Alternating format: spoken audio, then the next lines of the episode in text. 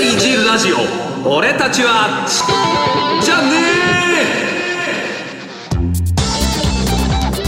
全国の皆さんこんばんは1979年生まれ34歳ラジオ日経アナウンサー小塚歩夢です日曜企画工房4週目はアラサーのアラサーによるアラサーのための番組30歳児ラジオ俺たちは俺のよじゃねえをお送りしておりますまあね10代20代となんとなく人生を過ごしてきたらあっという間にアラサーになってしまったそこのあなた結婚転職転居などなど人生の転機大きな局面を迎え始めたそこのあなた迷える30歳児たちへの道しるべそんな番組30歳児ラジオ今日もお送りしていきます2014年年明け一発目そしてこの番組記念すべき10回目でございます今夜はですね我々30歳児たちの繊細なハートを真正面からドンピシャついていくこんなテーマを選びました匂いでございますズバリ今夜のタイトル30歳児ラジオ俺たちはいつまでも臭くねえね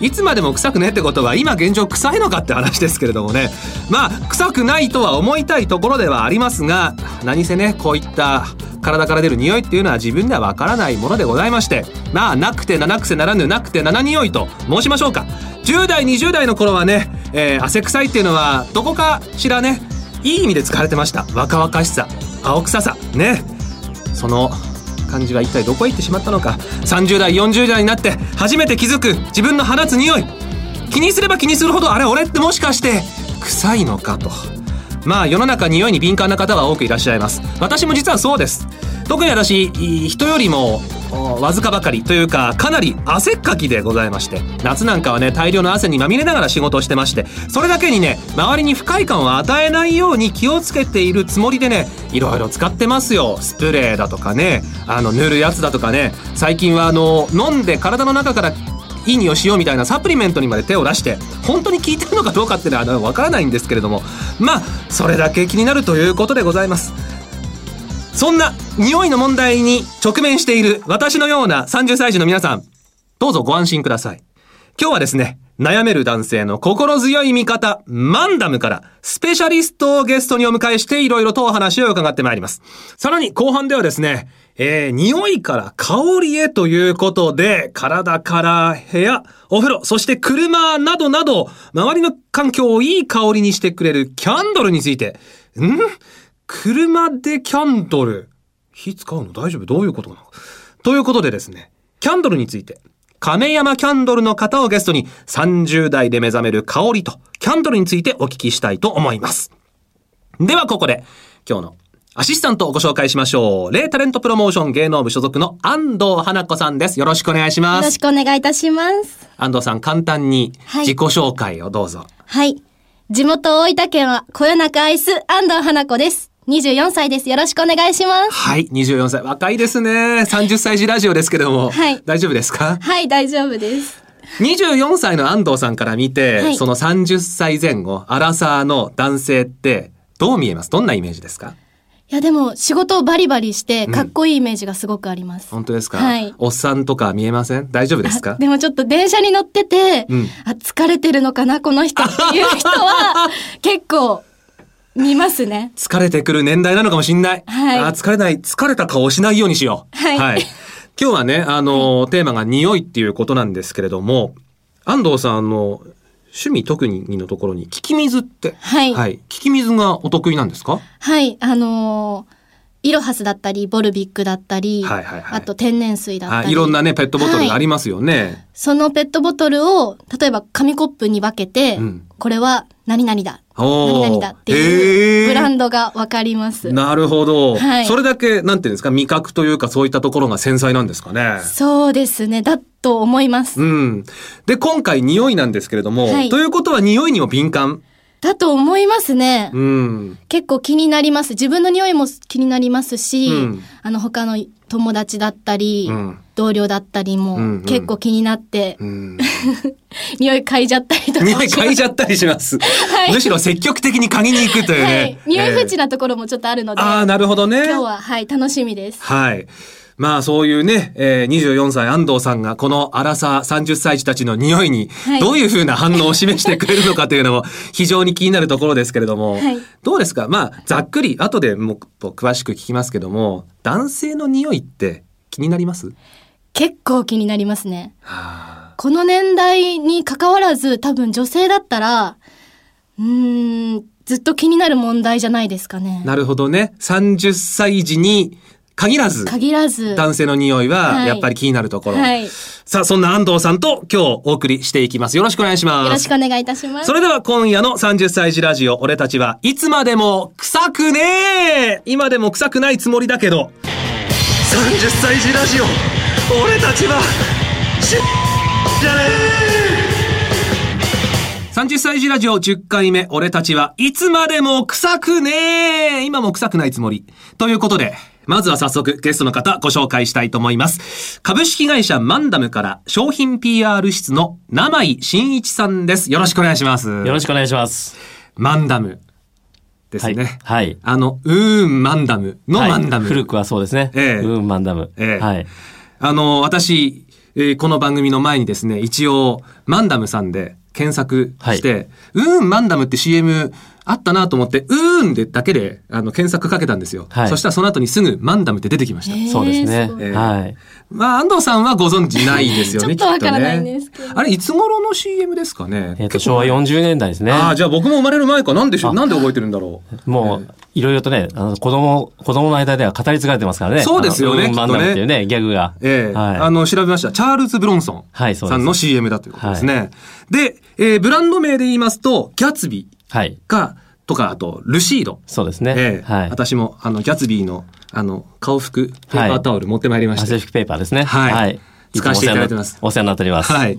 まあ、ギャツビーってなると、安藤さんもちょっと聞いたことある。そうですね。友達が使ってたりとかもしてましたし、うん兄が使ってますね、今も。うん。ありがとうございます。はありいがと。うございますあの、ギャツビーだとだんだんなんだろうな、あの、おしゃれに目覚めてきた中高生ぐらいが手にするっていうイメージなんですけれども。そうですね。ええおしゃれ登竜門じゃないですけども、ええ最初に大体、あの、髪型をちょっとかっこつけたいななんていう時に、ワックスを使っていただいたりとか、そうですよねはい、ええそういうデビューするされる方が多いんじゃないですかね。ええ僕らの頃あの、ギャツビーつけて、カコつけてみたいな、はいそんな CM がありましたけど、ねええありましたありましたはいちょうど、どうですか中学校ぐらいで、おしゃれっ気が出てきた男の子って、なんかギャツビー使ってたりといや、か。絶対使ってましたね。そうですよ。あーそれを見ると、あ、でも私も、あ、かっこいいなって、ちょっとときめいちゃったりおーしてました。もうギャッツビー開発担当者が聞いたらもう泣いてるがいます ね、はい。ありがとうございます。まあそんなわけで、男性用化粧品メーカーのパイオニアとも言えるマンダムさんですけれども、あの、会社の歴史としては、はい。長いんですよね。そうですね。えっ、と、昭和2年創業です。わー。すごい。すごい。今の平成の26年に至るまでずっと、えー男性の支持を集めてるということですね。そうですねまあ男性特有の香りっていろいろあると思うんですけれども、まあその男性特有の香りと、はいマンダムさんはずっと付き合ってきたということになりますかね。そうですね。やっぱり化粧品と、あの、香りっていうのは、あの、切っても切り離せない。はい。そういう関係だと思いますので。はいはい。で、えーこの番組30歳児ラジオということで、まあ30代、30歳前後の男性リスナーの方が多く聞かれてるわけですが、やっぱりこの30代で自分の匂いって、あ、ちょっと変わってきたなって感じる方って多いんでしょうかね。はい、あの、多いですね。あの、我々の調査でと、30歳から40歳で約半数ぐらいが、半数。はい、あれ、なんか、前と、若い頃と体臭変わってきたなって気づく方がいらっしゃいますね。うんでまあ、中にはやはり、あの、ごく身近な奥さんから言われて気づくって方もいらっしゃるんですけど、ええはい。自分ではなかなか気づかないもんですかね。そうですね。やっぱり人間のこの嗅覚っていうのは、あの、循化っていう機能がありまして、ええ同じ香りをずっと嗅ぎ続けてると、それが麻痺して分からなくなってしまうんですよね。あーその匂いに慣れちゃうっていうそかうなんです、そうなんです。んはい。だから、自分の体臭っていうのはね、まさに24時間365日一緒にいるものですんで、そうですよね。余計気づきづらいと思います。うん。私もね、まあ今34歳、今年35歳になるんですけども、まあ普段はあまり思わないんですけども、ふとした瞬間に、あれ、いつもの匂いと違うなって思い、思い始めたというか、思う瞬間がうん、たまにあるんですよ。 そうですよね。あれえ自ー分でそうだと気思いづまくすのって結構すごくないですかいやーだから自分で気づくんで他の人はもっと気づいてるのかなって思っちゃったりもするんですそようね。ですよね。ちょっと気になっちゃいますよね。自いやー分で気になります。うん。なんかね、一日働いて帰って脱いだシャツがうん、ちょっと違うなったんていう。そうなんですよ結ね構ね。ふとした瞬間なんですよ。で、はい普段は気にしてないだけかもしれない。慣れてるだけかもしれないけど、ある瞬間に、あれその汗の匂いじゃない、あれこれなんだろうなっていう匂いがあったりするんですよね。まあ、それを裏付けるようにですね、あの、我々の調査で言うと、デオドラント剤、制汗デオドラント剤のその使用率で一番高いのは実は30代なんですよ。あーやっぱり。はい。だからやっぱり気になってるんでしょうね。ええはい。私も結構使ってます。はいうん。聞くんだろうなって思って使ってるんですけども、まあそれも聞いてるかどうかも自分ではわからないじゃないですか、結は局い。そうですねええで、私も独身なので、周りに言ってくれる 人間がいないのであ、あ悶々としてるわけですよ。はいええねえあの、女性の側から、例えば、いお仕事一緒にしてる男性がね、はい。そういう匂いしてても、あ、匂いしてるよって言いづらいですよね、きっとね。いや、私は言えないですね。ですよね。身近な存在でもなかなか言えないんじゃないかなとは思います。びっくりした。今、私、言えますって言われたらどうしようかと思ったんですけ ど。そうですよね。いやっぱね。まあ言われてる方、言われる方としてもね、ありがたいような、ありがたくないような。そうですよね。複雑な気持ちで言すねわれたら、で、だ多分自分は匂い出てるんだろうなって思っても、いざ人から言われると、はいちょっとショックだったりするかもしれないですよね。そうだと思いますそええで、まあ、あの、よくね、はいあの、加齢臭ってはい言われるじゃないですか。ええあの、男性がどんどん年を取っていくと、そういう匂いを発するとよく言われますよね。はいはい我々30代が発してるこのちょっといつもと違う匂いって、はいもうすでに加齢臭なんですかいや、実はそれは違うんです。違います、はい。あら、といようかった。ですね、まだ加齢臭じゃない。 はいちょっと今の一言だけでよかほっっとした。最近、あの、それが加齢臭ではないということが明らかになったんですね。あ、 最近ですか最近なんです。ほーはい。はい。加齢臭は、ニノネナールっていう成分が原因成分なんですね。に、ノネナール。はい。数字の2にノネナールって書くんですけど、はいえっと、この成分が実は、あの、産生されるのは、50代から、えっと、増えてくるということが分かってるんですね。ほうはい。でも30代から香りがなんか昔から比べると変わったなと。うんはい。で、実は我々のですね、研究スタッフがはい。趣味でですね、ええフットサルやってまして、ほう。で、フットサルの終わった後のその更衣室で、はい。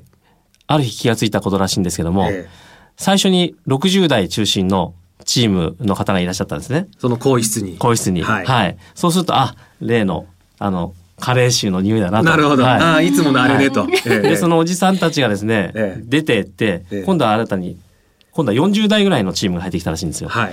そうしたら、あれ加齢臭じゃないけど、でも普通の汗の匂いと違う匂いがすると。ほうほうほう。これはもしかしたら、30、40代ぐらいで、加齢臭とは違う体臭っていうのがあるんじゃないかな、とうん思ったのが、今から7年前なんです。 7年は前いに。。そして7年間研究を重ねて、え加齢臭と別のミドルシ臭という、えはい、ミドル。へえの油の匂いって書くんですけどね。ええええミドル刺繍という匂いを発見したんです。ほう、フットサルやっててよかったですね。 これどういうものなんですか、これは。はい、今日実はですね、はいそのミドル刺繍を、えええっ、と、再現した匂いサンプルっていうのを持ってきましたのえで、ー今ですね、あの、生井さんがお持ちのがですね、このブラウンの小瓶にですね、ちっちゃい瓶に、カレー臭って書いたものと、あとミドル刺繍って書いたものと二つ、あの、なんていうんですか、こう、あの、お薬のサンプルみたいな瓶に入ってるんですけども、これ、開けると、はい瓶の蓋を取ると、それぞれカレー臭とミドル刺繍の匂いがするんですかそうです。あの、ちょっと鼻に近づけて、ええあの、ゆっくりと吸い込んで香りを試してみてください。まずは、カレー臭の方から。じゃあ、安藤さん行ってみますやだカレー臭。 はい。ちょっどうぞと、まずはカレー臭から。はい、今瓶の蓋が開きました。鼻に近づけました。嗅いでます。あ、苦い顔をしました。安藤さんが苦い顔をしました。でも匂っ、匂ったことはあります。あ、そうですね。あああ、のこの匂い、なるほど、なるほどとい経う験ありますか、 うん。なんとも言えない。絶句です。じゃあ私も鼻に近づけてみます。あー、うんうんうんうん。ありますね、この匂い。そうですね。よくな枯なんてれい枯れう。たような匂いだとそうですか、ねええあとは古い本の匂いだとかっていうふうに言あって。、古い本の匂近いか。もしれないです。はいあの古い本が並んでる図書室のそう匂でい。すね。はいはい。あー、それははい。言えてます。でもそんなに刺激的ではないと思うんですね。そうですねはいうんあ確かに、あの、嗅いだことになるとか、あとはおじいちゃんの匂いとかね。あそうなんですよ、ねちょっあーと思いました思い出しました、おじいちゃんのこと。はい、おじいちゃん。んとお父さんがミックスし た感じなんか、いい例えですね。これがカレー臭なんですよ。でも、この瓶の蓋を取って、なんだろう、ふわーって立ち上ってくるよううなん匂いではないですね。そうですね結は構い瓶のこの口のところに鼻を近づけて、ようやく、ああ、この匂い、この匂いっていう。はいうんうんうん。これがカレーカレー臭なんです酒にノネナはーいルが主成分という。えー、50代以降に強く発生する、はい。いわゆるカレー臭です。で、もう一はい本が、今回新たに発見された、ミドル刺繍。ミドル刺繍30代から40代、はカレー臭とは違う何か別の匂い。そうです。はいぜひ、じゃあ、嗅いでみましょうか。はいどうぞ。じゃあ、安藤さん。教えてくだありがとうござおいます願いします。 ええ何何どういうことどういうこと反応が違う見てください反応が違う。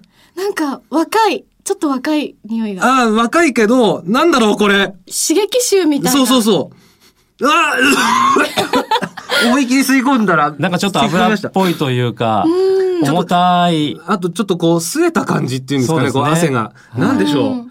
びっくりした。あんま急激に吸い込まない方がいいですね、これね。えーでも、カレー臭とは全然違う種類の匂いですよね。えはーい、でこれがあの多分嗅いですぐも結構不快だったと思うんですけど、はいはいこれ実はあの尾を引くんですね。ああ、後でボディーブローのようにずっと残り続あけれでるよすうか、な。鼻の奥に残るかのような。はい。はへいえ。これはどう、どういう匂いなんですかその研究的に言うと。はい。あの、これ実はですね、場所的に言うとですね、えー私たちの後頭部から首筋にかけて、はいここが、えっ、と、一番発生するポイントなんですね。後頭部から首筋にかけてこの匂いがするんですかはい。ここから発生してるんです。。はいい。え、加齢臭はそういう、なんだろう、ピンポイントでどこから発生するっていうものではないんです加齢臭は主にあの体幹部分が多くて、ああのー体幹で胴体ですね。あの胴体胸、えー胴体の中心部ですね。胸だとか、あとは背中だとか、おはい、ーが発生してるからよく発生すると言われるんですけど、ええええそれに対してこのミドル刺繍というのは、後頭部から首筋にかけてなんですね。はい。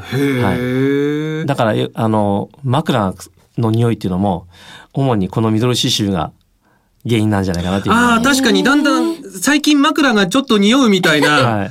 あの、まあなんか広告とか CM を見たりしますけども、はい。これなんですかそうですね。はまあ、これは、あの、ジアセチルという成分があ。、はい。その主成分なんですけどえ、えええ。あの、発生のメカニズムを簡単にお話しますとね、ええっ、と、原因はもともと汗なんですよ。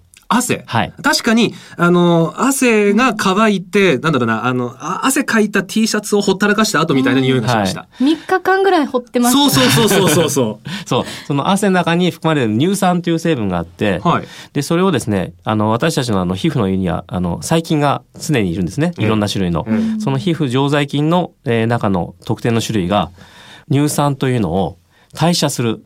あの、まあ、代謝すると分かりやすく言いますと、その細菌が食べて、乳酸を食べええて、不要なものを排出するんですね。はい。でその排出するものの中にこのジアセチルという成分が含まれてましそての、匂い成分が。はいこれがあの匂いの原因になってるんですね。へえ。このジアセチルっていうのは特徴としてはですね、ええさっき言いましたあの一つは匂いの種類があの油のような匂い、はいでしかも古い油のような匂いですよね、うんうんうんうんはい、がするということはい。あとはもう一つの特徴がですねええ拡散しやすい、拡散。はい、広がりやすい、はいそしてわずかな量でも匂うとほう。でちなみに例えますとあの先ほど出ましたカレー種の2のネナール、はい。えーこれに比べると100倍えー広がりやすいと。そうなんですよはいだから100倍はい。だから、あの、広がりやすい。ええええ。逆に言うと周りから感づかれやすいうんお危険性がありますので、なるほど注意しなきゃいけないんです。どうします安藤さん、匂いに敏感な女子は。いや、ちょっとあの、カレー臭は、ええちょっと懐かしい感じのは匂いいで、まだいけるんですけど。まだいけ。る。うんうん。ちょっとミドル刺繍はう、ん。うんケアしてほしいですそね。うですよね。でも、この匂いしても、ミドル刺繍するよとは、なかなかね。でもちょっと、うーん、言えないですけうど、ん頑張って言いたい気持ちもありますあ、よそれねぐ。らいの匂いってことですね。うん心の中では言いたい。もうここ、ななんていうんですかね、口までは出てますけど、ああ、はもう喉は過ぎてるけども。い、言なるほどえね。ないとこもありますね。でも、100倍、加齢臭よりも広がるということはですよ。はい例えば、その密閉された空間、まあ、スタジオも今、若干ね、あの、はいあの、クローズされた空間ですけど。ちょっと大丈夫ですかね。いや、いやちょっと気になね、り今ます不安になってきましたけど。でも、これより狭いね。例えばエレベーターの中はい。とか、はい。ね、あるじゃないですか。電車の中とかね。結構広がるんじゃないですか、それ。はいあの、想像していただきたいんですけどね。はいあの、例えば電車の中とか、エレベーターの中で、我々立ってるじゃないですか。えで、その後ろに女性が立ちますよね。え、えそうするとやっぱ大体女性の方が正解低くて、え、はい。。ちょうどそのスポットのところに ああ、なるほど。顔が来るわけ後頭部鼻が来るわけですよから首のあたりにはい女性の鼻が来ると。はいうわー、ピンポイントにまた。はい。だから我々が、あの、自覚している以上に、ええ周りの女性が迷惑してるっていう可能性がええ高いですね。恐ろしいことです。まあ恐ろしいですね。はい。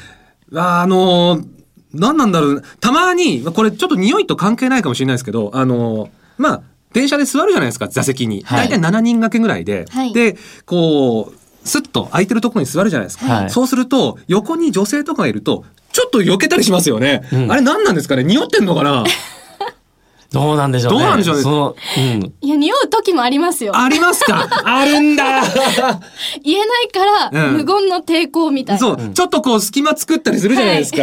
あの、電車の中でね、はい座席の時に。あるんだ、やっぱり。そういえば、あんあの、我々のアンケートでもやっぱりその匂いがきつい時に電車の中でどう対処しますかっていうのは、ええ一番は手で口と鼻を押さえるでええ、二番が顔を背けるでしたねう。わーやだ、それ。やだ。目の前で女性が口塞いだらやだ。ね、ショックですね。ねショックです。これ、あの、対処法、まあ対処法の前に、はい自分が出してる匂いが、はいなんかこう、ミドル刺繍かどうかって、なんはか判別する方法みたいなのってあります、そうですね俺は出てんのかどうかっていう。はい。あの、一番わかりやすいのは、やはりあの、枕の匂い。あやっぱり。はい。枕の匂い、ち自分でチェックする。んはい。えー枕の匂い嗅ぐと、自分でも、あの、やっぱり、あ、ちょっと、匂うなっていう分かりますから、いつもと違う出てるか出てないかっていうのはやっぱり、一番分かりやすいのは、そういった意味では枕をチェックするっていうことだと思いますね。そうですよね。はい。ただ基本的には、ええあの、自分の匂いは自分では分かりづらい。うんはい。ということは、もう、自分は匂ってるもんだとして、はい。対処するしかないんですかね。そう思います。はい。あの、もうやっぱりこれはもう、ね、えっ、ともう、生きてる以上は、あの、匂い発生しても何もおかしくないと。 はい。ああ、もう、は諦めの境地に近いです ね。ええいや、もうだからもうそうですね。もう出てようと出てまいと、んもう自分はもう出てる可能性あると思っはてい、前向きにケアするっていうのが、やっぱり一番大事なんじゃないかなというふうに思います。ケアの方法っては、いどんなものがありますか、そうですね。あの、我々の日常の活動で一番、あの、やりやすいということでは、あの、頭を洗うときに、はい。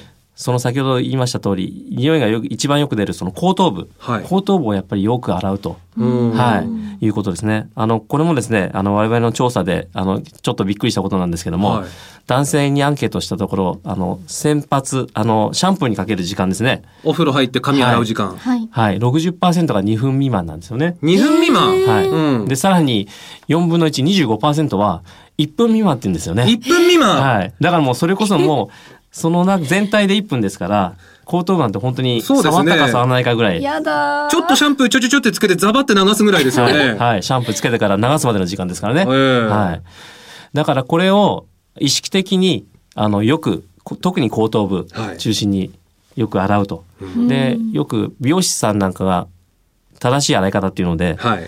あの、指の先にあの、鉛筆の芯がついているこ、ついているのがイメージで、はいで、それで頭皮を全部黒く塗りつぶすような、そんなイメージあでー、シャンプーをすると、あの、くまなく、シャンプーができるっていうふうなことをおっしゃってましたんで、そういうことを意識しておー、シャンプーされるといいかもしれませんね。頭皮が、なんだろうな、塗り絵のあの真っ白は。ないはい。状態で、そこをどんどんどんどん塗っていくようなイメージ。そうですへーね。そうすれば、あの、漏れなく、綺麗に洗い落とせると。確かにそういうイメージだと、しっかり時間もかけられそうですもんね。そうですねうんはい少なくとも1分っていうことはないとそう思いでます よ。ね。やっぱ、髪、先発の時間1分って女性だと信じられないでしょちょっと、その話を聞いて、不潔かなって思っちゃいましたう。ん何なんでしょうね。みんなめんどくさいんですかね。そうですね。うんでも面白いのが、だから、あの、その、あのその話をした方が、はいあの、後日ですね、あええの、あの話聞いて、実際に時計見て測ったら、はい。俺も2分も洗ってなかったよと。へーだから、習慣的にやっぱり、ええね、まあ、特に面倒くさいだとか、そういう意識がななくて、ええあの、なんていうのかな、自然にやっぱりそんなもんなんでしょうね。まあ長く染みついたお風呂の入り方みたいなのもあるでしょうからね。うんはいうんまあでも、その、なんだろう、洗髪、髪洗うのに時間かけるだけで、ある程度対処できるんだったら、んまあ、なんだろう、できなくはないですよね。そうですね。うんはい。ですので、これはもう一番おすすめのうんミドル刺繍対策です。はい。生井さんご自身もはい。やられてますはい。えっ、と、2分未満でしたけど、今は意識して漏れなく、漏れなく。 はい。 ええあの、洗うように心がけております。はい。まあその後頭部とあと首からも出るんですよね。そうですね。ということははい首のあたりもしっかり洗ってた方がいいということですかね。そうですね。はい。うんやっぱり年とともにこうやって匂いというのは避けられない問題ということは言えますけれども、そんなミドル刺繍に対抗するアイテムがマンタムさんから発売されるということなんですけれども。そうですね。ええはい。あのー私どものルシードというブランドから、はい。はい。あの、今回、えー4品目で、あの、発売することになりまして、ええールシードデオドラントシリーズ、はいというシリーズなんですけどえ。えも、えまずは、その汚れの原因となるその汗だとか、はい。はい。えー皮脂、うんこれを洗い流す、えーとアイテムということで、まずは頭用の、えー薬用デオドラントシャンプーですね。シャンプーはい、薬用これで頭を洗うはい、薬用スカルプデオシャンプー。はいこれが、えっ、と、匂いの原因となる、その汗。あとはですね、そのミドル刺繍っていうのは、頭皮の皮脂に蓄積してしまうんですよね。蓄積、はい溜まっていくんですか、はい。だからと、その頭皮をしっかり落とさないと、うんいつまでもだからその、残り続けてる可能あ性があるんであ、す。それはは、いなおさらちゃんと洗わないとダメですね。そうなんはい。そんなミドル刺繍の蓄積した頭皮脂をすっきり洗い流せる、うんはい。シャンプー、うんうんはい。それと、えーあとはボディですね。えー薬用デオドラントボディウォッシュ。うんはい。えっ、と、これも、えー汗、えー皮脂をきれいに洗い流すと。これで首筋もはガいッと洗うんですねそれとあとは、さっきちょっと加齢臭の話出ましたけども、はいええええあの、体幹部、ええはい、胸の中心ですとか、首の下の背中のあたり、うんはい、ここら辺を念入りにあの洗うことで、加齢臭の対策もできます。ああ、なるほど。はい。ほうほうほうはい。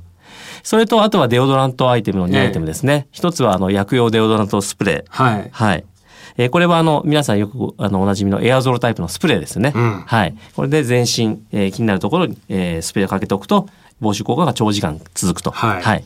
いうアイテムですええ。で、最後も、えー薬用デオドラントスポットという、これは部分使い、うん部分使用のデオドラント剤です。これ塗るタイプですかそうですね。あのー今まで塗るタイプですと、脇に塗る、あの、先端にボールがついたタイプ。あはいコロロコロールオン転がるタやイつプですってねいうのは、ええあええの、多かったんですけども、今回この薬用デオドラントスポットっていうのは、えーミドル刺繍の発生ポイントの首筋、あここにもた、ね、塗りたいと。脇だけじゃなくてはい。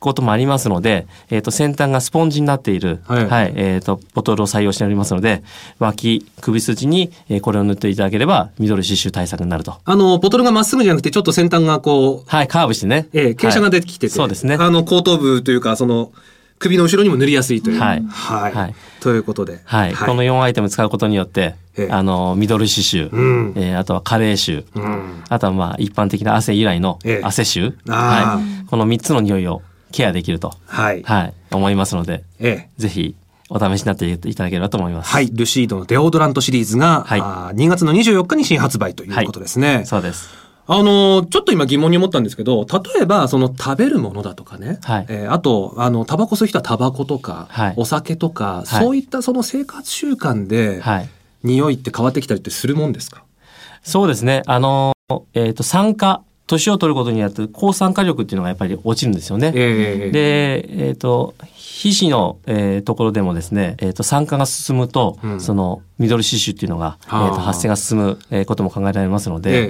ええだからそういう、えっ、と、健康的な生活、うんはい、をすることによって、えーなるべくその、抗酸化力をつけると言いますかなるほどっていうのも、あの、一つ大事かなというふうに思います。はいはい。そして、えーきっちりと、い後頭部と後頭部首筋を洗う はといいうことですね。はいはい。いやー、なんか、ちょっと、自分の匂いの理由が分かって、ほっとしました。はいええまず一番は加齢臭じゃなかったことが、ねまず一番ほっとした。はいはいうん。誰しも来るというものでもありますもんね、そうですねこい。のははえい。ですので、もう、ね、先ほども言いましたけども、もう、前もってケアっていうのが、あの、自分も、そのことによってね、自信持って、毎そうで日すね振る舞いますし、ええで周りもね、あの匂いに悩ませることなくてハッピーになったらばそれが一番なんじゃないかなというふうに思います。はい、はいしっかりケアしたいと思います。はい。はい。お互いに。頑張りましょう。は。はいいということで、えー今日最初のゲスト、株式会社マンダムから商品 PR 室の生井真一さんでございました。どうもありがとうございました。ありがとうございました。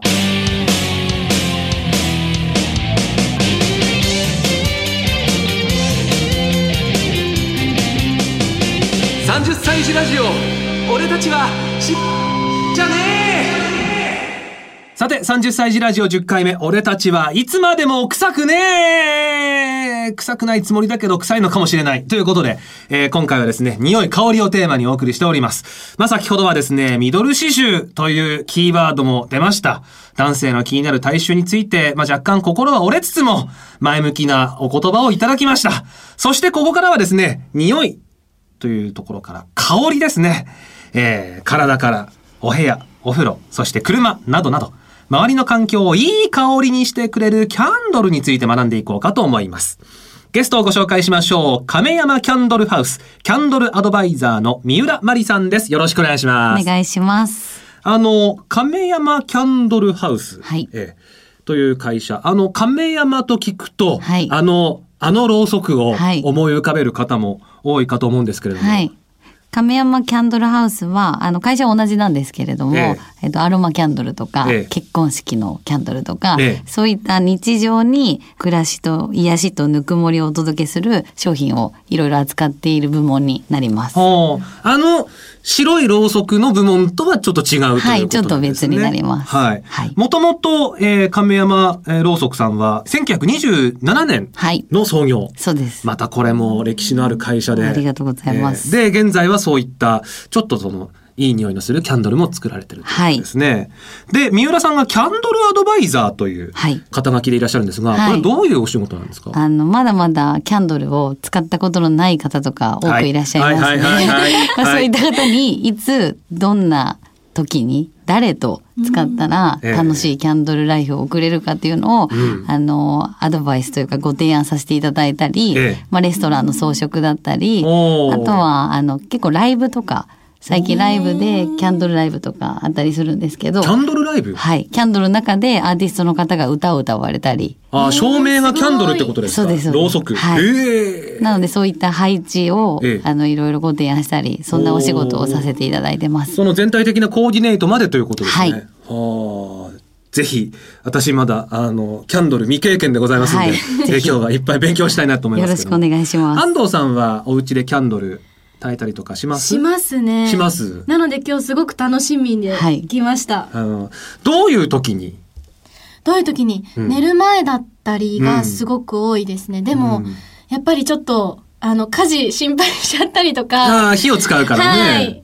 する時もあるので、まあ心配になる時もあるんですけど、やっぱりお部屋が変わりますよいねい。香りが広がりますね。雰囲気も変わりますし、うんはいはいはいもう香りがお部屋全体に回るので、うん。それがすごく嬉しいですね。おー好きな香りとかあるんですか私はバニラ系が好き。バニラ系、ちょっと甘い感じの、うん。バニラ系の香りって皆さん人気ですかバニラ系は特に冬に人気ですね。そうですやっぱ寒い時はすごく甘い香りが特に人気になります。え、季節によって人気の香りって変わるんですか変わりますねへー。やっぱりなんか爽やかな香りとかすっきりした例えばレモンの香りとか、はいそういうのはやっぱり夏場の方が人気がありましてうんバニラとかは冬の方が人人気が高いと思います。となると季節によってその並べるキャンドルのはいラインナップも変わってくるわあけです変か、わります。えー、初めて知った。あの本当に今はトモスだけじゃなくて例えばお菓子の形のはいキャンドルとか、いっぱいありますよね。そういった飾って楽しめたりするのでん冬だったらまあ分かりやすく雪の結晶とか、はい。それこそクリスマスならサンタクロースとか、はいそういうのもあるんですけど夏だとそれこそ海のお魚のキャンドルとか。うんうんうんなんかそういうはい季節によってインテリアとしても楽しんでいただける商品うがんなるほどね多くありまそすうです。よねはい。えー、お菓子にあケーキの形のキャンドルとか。あーあーマカロンとかあそういうのもありあーますよね。あーありそうありそう。なので灯さずになるほどね飾って、おーまあなんか特別な時うんに灯すとか。あプレゼントでも嬉しいですよね。あそうです ーあら女子が盛り上がってる。ああ、そうか、プレゼントね、はいでもなんかそんな可愛い形だと火つけるのももったいない感じもしますけれどそうもですね。ええなので、まあ、か形をこうワックスはすごく再現細かくできるので、うんリアルな。へーなので香りもつけると、うん香るワックスフィギュアみたいな感じではいはいはいはい飾るだけでも楽しめます。なるほどね。はい。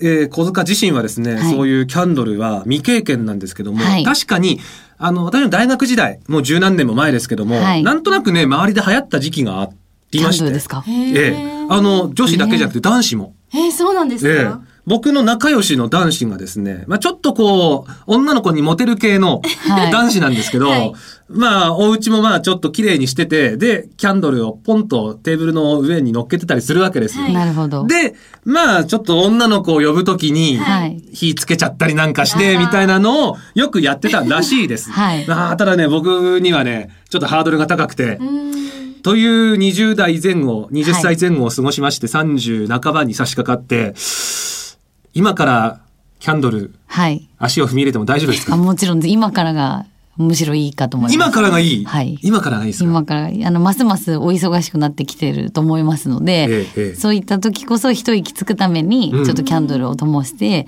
香りとこの揺らぎに癒されていただきたいなと思います。揺らぎ炎がゆらゆら揺らめくじゃないですか。あはいいいですよね、はいはあれがこう皆さんをリラックスさせる揺らぎのリズムと言われていて。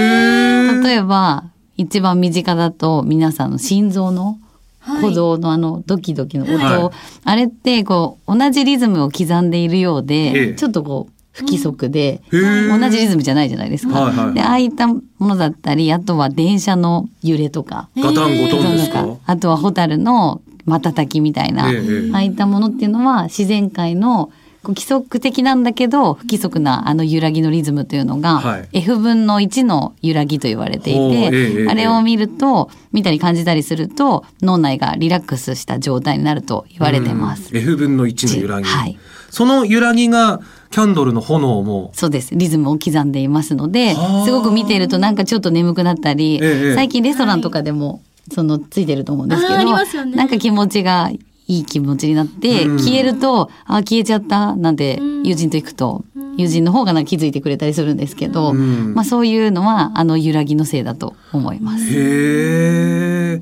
香りだけじゃないんですね、香りと揺らぎがリラックス効果が倍増するあーあらリラックスしたいです私も ぜひ、ええぜひリラックスしてください。あの34歳キャンドル初心者はいなんですけども、なんかこう初心者でも入りやすいような、はい例えばまああのショップに行っても買いやすいよなっていう表現が合ってるかわかんないですけど、はいなんかそういうハードルの低いキはいャンドルってありませんか、でもやっぱりこう香りのキャンドルうで、ん特に今今日お持ちしたやつが、はい、これウッドウィックというウッドビッグ。そのままなんですけど芯が木でできていてえええええ通常キャンドルって音はしないと思うんですけれど、はい香りとその揺らぎを楽しむんですけど、ええええウッドウィックは芯が木でできていることで音まで楽しんでいえただける。あー木が燃えるような音ってそことうでですすパチパチ音はいはいはいがするので、ええ耳でも癒されて、うんお家に暖炉があるようなああ、なるほどね。いいですね。そういう感じを楽しんでいただけるので、はいまあ色も結構渋いとうんか青とか、そうですね。ホワイトと可か愛いですよね。えええーと、まあこのコップというかなんというかは器にろうが入ってますけども、そうそうは一番上が、まああの淡い水色からどんどんどんどんそこに行くにつれ濃くてなる濃くなっていく。でこれちょうど3層に分かれていてはい香りも3つになってるんです、ねへえ。すごいなので溶けていくとその香りも混ざり合ってええええええへー香りも3個あー楽しめる今これスタジオ火ついてない状態ですけど火ついてなくてもいい香りしますね。そうですね、ええこれがまた火がつくと、そうです溶けてやっぱり気化するので、うんゆっくりゆっくりと香りがお部屋に広がっていく、うんいきますはい。あの、まあ、大体つけてる時間にもよるでしょうけども、これサイズ的にどのぐらいですかね。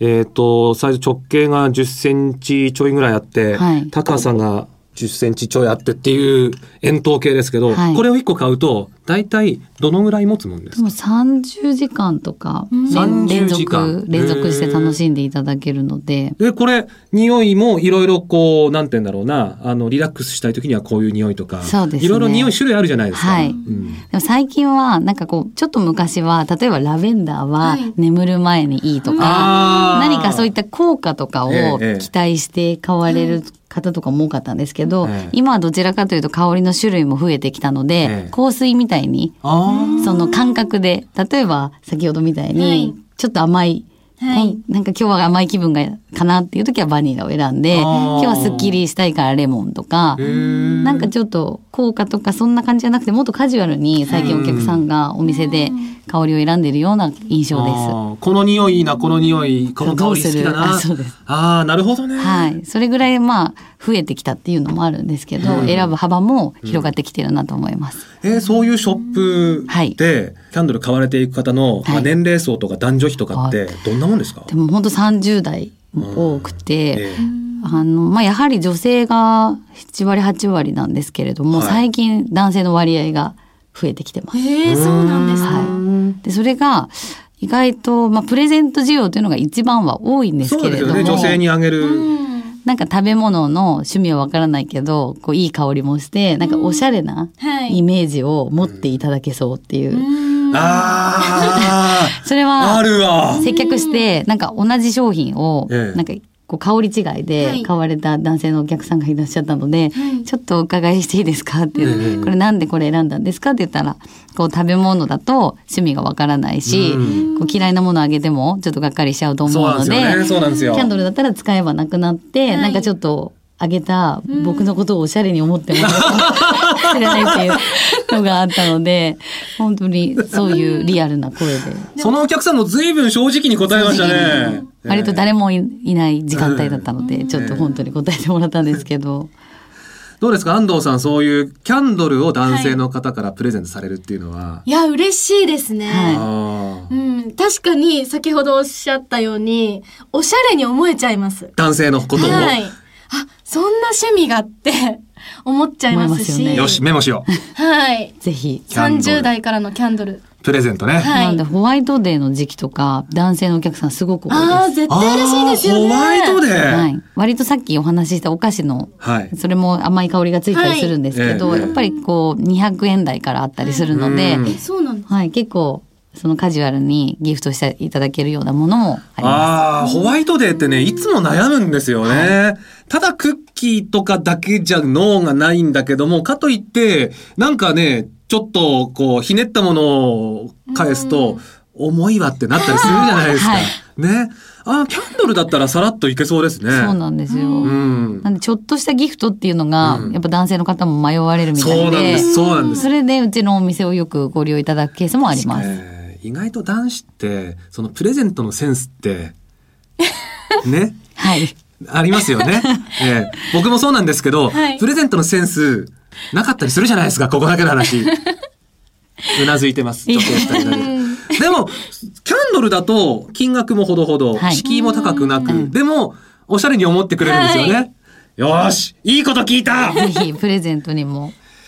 女性へのプレゼントだと、例えばこういう香りがおすすめですよ、みたいなのっバてあラります。ですかね。バラ。嬉しいでローすズでね。すあらね、ちょっと、何ですか、ベタすぎませんかベベタすぎがやっぱりそれでも。安定のロー安ズ安で定す定、のはい安定のローズ。はい。安な定るほのロどーねズだと思います。うん。まあそういう男性のお客様がいる一方で、自分使いのために買われる男性の方っていうのはいます。いますね。います、やっぱりいます。タバコを吸うからとあか、日常的になんか香りがき、要するに匂いが気になるんですってあらいう。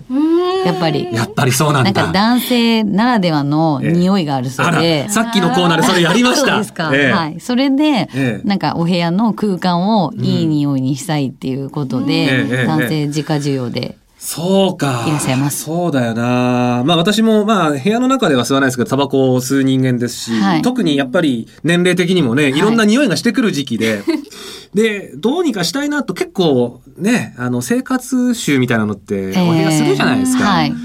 なんとかね、消したいなと思ってるんですけども、消えますか消えます。あの、キャンドル時代のその炎を灯していると、はいその炎がついている空間というのは、はい煙とか匂いをマスキングといってちょっとカットする働きがありますのえ、でー、すごく匂いを消しながら、はいアロマキャンドルとかであれば、ええ香るという、ええ決して香るので、うん。きちんと匂いを取ってくれると思います。おお、それも科学的な。そうです、科学的に。えー、はい。い、いですね。お得、灯せばいっぱいいいことがそうですね。あります。うんなの。で、もったいないとかおっしゃる方多くいらっしゃるんですけど、ももったいない。その灯すの、例えば形がついてたり、あー灯そすっかことがそっか溶けちゃうから溶けちゃうからとかあるんですけど、まあ香りを楽しむキャンドルもたくさんあるので、ええまあ、それでいい香りをお部屋いっぱいに広げてもらいたいなと。はい。まああのー今スタジオにもその、えっと芯が木でできているキャンドルこれうちの放送作家さんが実際使ってるやつ、まあはいそうなんですけれどもその他にも、はいえっといくつか持ってきていただきましたキャンドルをまずこのキャンドルの瓶があって、はいその開口部を上からライトで照らしてるんですけどもはい。これは、香る照明という別名で、はいあの、日本に初上陸した新商品なんですけれど、ええええこちらは、まあ、普通キャンドルですと火を灯すじゃないですか。はいこれは、電気のスイッチをオンにするだけっていう。へー要するに上からハロゲン電球の熱を与えることで、はいそのローを火じゃなくて電気の熱で溶かす、うんそして香りを広がせるっていう商品なので、えつけた瞬間割と23分ぐらいで本当に香りがうん広がって今も多分こはちい、らすのごスタくいジいオ匂いが。ええこれは何の匂いですかこれはクリーンコットンと言いまして、ええあのアメリカのヤンキーキャンドルの香りなんですけど、はい太陽をいっぱい浴びたシーツやタオルの香ああもうこの匂い嫌いって人いないでしょうね。 ちょっと包まれたいですねね。えり。ちょっと洗剤みたいな。はいはいはい。いいですね。この匂いが火を使わずにお部屋の中に広がると。はいはいまあ、火を使わないっていうことは消し忘れもなくて、まあ、なんていうんですか、変な話、安全でもありますよね。そうなんです。先ほどあの眠る前が心配、うはい。ん。そんなこともこれであればそのまま。えー、嬉しいですね。ねえ。あともう一つ持ってきていただいたはい、こちら。まあ普通のろうそくの形をした、まあ高さで言うと30センチ弱ぐらいですかね、の円筒形ですが、リモコンがあります。これ何すかこれ。これはこれも火を使わないはい揺らぎを再現したあのキャンドルなんですけど、ええこれは外がそのそれこそワックスでできているので、もう本当にキャンドルなんそうですね。のあの、もロー、ローの感じですよね、手触りなはん。ですけど炎だけ LED という。出た LED! 今やろうそくも LED という時代。でやはり先ほどの香る照明はい。とこのあのルミナラという商品なんですけど、はいどちらもやっぱりどうしても環境的にあのペットがいたりとか、はえい。あのどうしてもお子さんがいるとあか、あ、そうですね。キャンドルをつけられないうん。方もやっぱりいらっしゃってただこの揺らぎだったり香りうをんキャンドルならではのものを楽しみたいっていうはいお客さんも最近多くてうんこれをやってしまおうと。なるほど。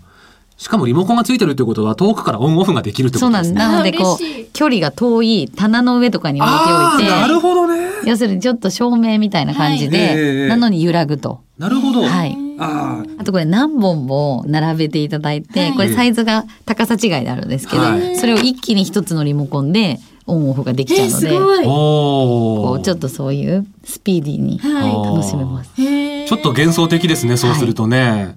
で、この LED のルミナラ、はい LED キャンドルも、ちゃんと香りはするんですかそうです。あのワックスにあのローズの香りを練り込んでますのでうん、ほのかに香りもすると思います。へえ、進んでますね。ありがとうございます。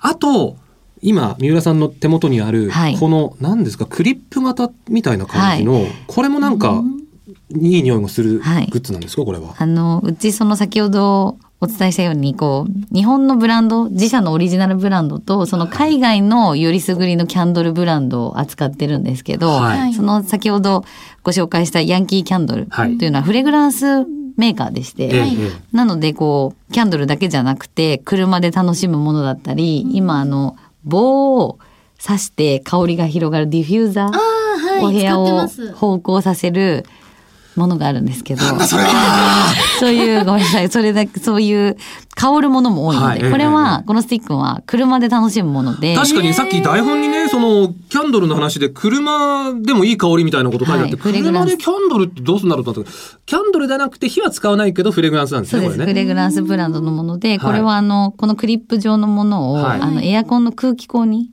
あ刺しーて、あの、こえーすう、ごいなんていうんですか、あの、シュッシュッシュって、あの、薄い板が横にそうですそうです。なってる、あの、空気出るところに。はい。で、それに刺していただくと、風が来るじゃないですか。はいその風に乗って香りが。。うわーおしれ。あれも結構車によって変な匂いしたりするじゃないですか そうなんです。それが、これで解消うわー素晴らしされるのいで。、まあなんかこう、男性がキャンドル使うのとか、まあ女性を招くにしても、なんかちょっと恥ずかしいなみたいなことがあれば、はいまあこういった車の演出とか、うんあとは香りを一緒に選んで楽しむのもいいのかなと。女性とはい一緒になるほそど、ねうすると、別にそれがキャンドルだろうが、はいこういったカーアイテムでも、ええなんか一緒の楽しむものっていう感じで、二人の香りになるんじゃないかなっあーこの香りいいよねって二人で、いい なーて、そういう楽しみ方もいいんじゃないかな。なるほどねそうすると、入り方としても、そうですねあの、簡単にというか、あんまり背伸びしなくても、はい使っていただきやすいのかなとはなるほど思いました。まあ、あの、先ほどね、安藤さんは、その、キャンドルをプレゼントされると、あちょっとおしゃれに思えるって、はいえー言ってくれましたけど、はい宮田さんご自身としては、その、香りを楽しむはい男子って、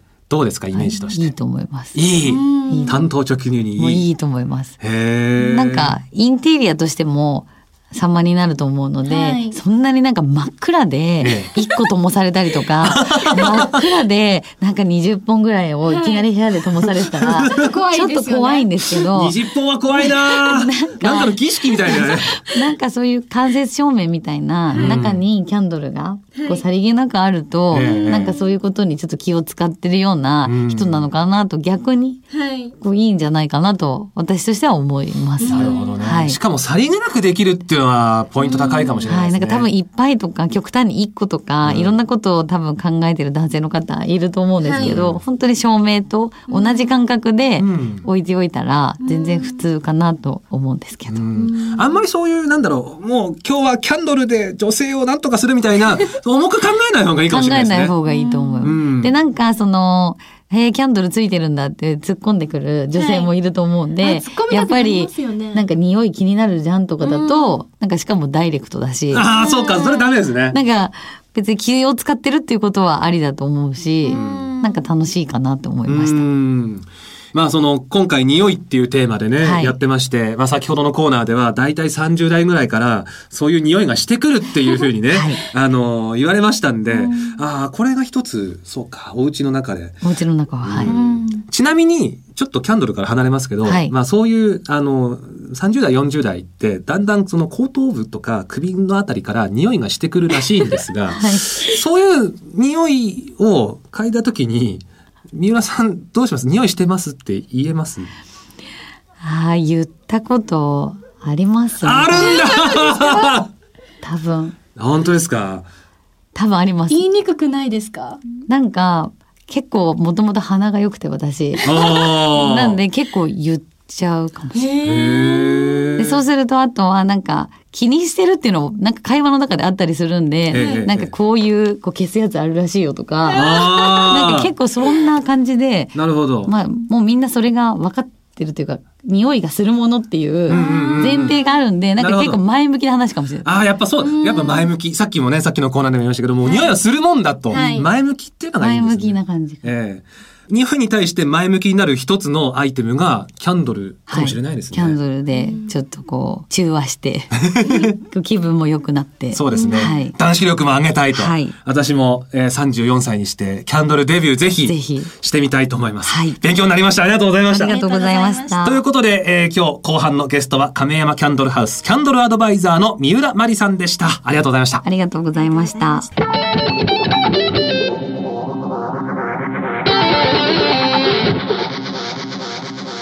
さて30歳児ラジオ10回目「俺たちはいつまでも臭くねえ」お送りしてきました安藤さんどうでしたいやーすごく勉強になりました。まさに本当にうんうあの気にならなくてもなんかもう早めのケアをそうでしすねてほしいですね女性やっぱかりそうらでしすてよも。ね男子もはいもう前向きにい匂いはするもんだと思ってはいケアしたいなと、さっきもねあのスタッフから言われたんですけどいつも以上に力がこもってると小塚アナは、 そりゃそうですよもう一番気になってるところなんですから、えんえケア大事にしたいと思いますさて安藤さん、あの今後の出演情報などはい。